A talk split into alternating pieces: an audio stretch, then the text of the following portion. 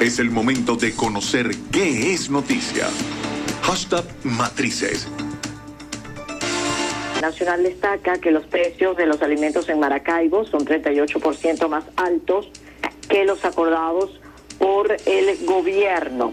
También destaca el Universal, Fedenaga solicita a las autoridades flexibilidad para los trabajadores del sector. La Unión Europea busca nuevas fuentes de ingresos para su plan de recuperación.